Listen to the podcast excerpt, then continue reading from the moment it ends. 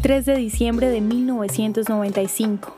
Fallece Matikyahu Echmulevich. Echmulevich fue un polaco que falleció a la edad de 75 años. Emigró a Palestina cuando tenía 17 años, convencido que solo la fuerza militar garantizaría un Estado judío. Enfrentó las directrices restrictivas de los británicos participando como miembro heroico de organizaciones de resistencia militar clandestina que operaron para incitar la salida británica de Palestina.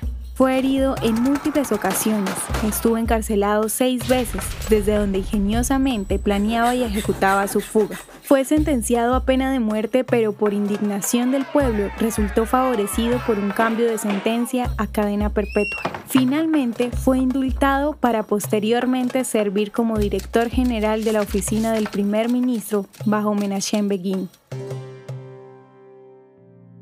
¿Te gustaría recibir estos audios en tu WhatsApp? Compartimos nuevos episodios todos los días. Suscríbete sin costo alguno ingresando a www.hoyenlahistoriadeisrael.com. Hacerlo es muy fácil. También puedes encontrarnos como arroba hoy en la historia de Israel en Instagram, Facebook, Spotify y otras plataformas digitales. Comparte este audio para que otros conozcan más acerca de Israel.